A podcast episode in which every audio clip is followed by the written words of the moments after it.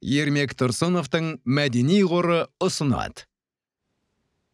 Размышлизмы. Коротко о важном. Многие путают эрудицию с умом, а религиозность с духовностью. А это разные вещи. Эрудиция – это свойство памяти, а ум – это умение анализировать, сопоставлять, сравнивать и делать выводы. Религиозность – это поиск ответов, а духовность – это поиск гармонии.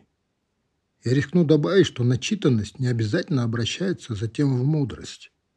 Можно прочесть значительную часть мирового литературного наследия и остаться законченным болваном.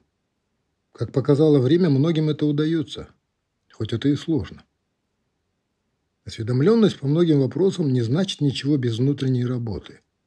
Многое зависит от цели – знания, накопленные без природной склонности к доброте, становятся даже опасными в злых руках. Если верить священному писанию, то Иисус был безграмотным человеком. Он книг не читал. Никаких. Сын плотника. Зато он подарил человечеству надежду.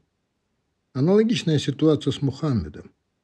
Он тоже был неграмотным, и книгу, которую он оставил людям, не он писал.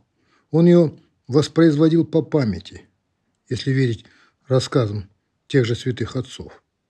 За него ее писали другие. Получается, и тот, и другой были невеждами.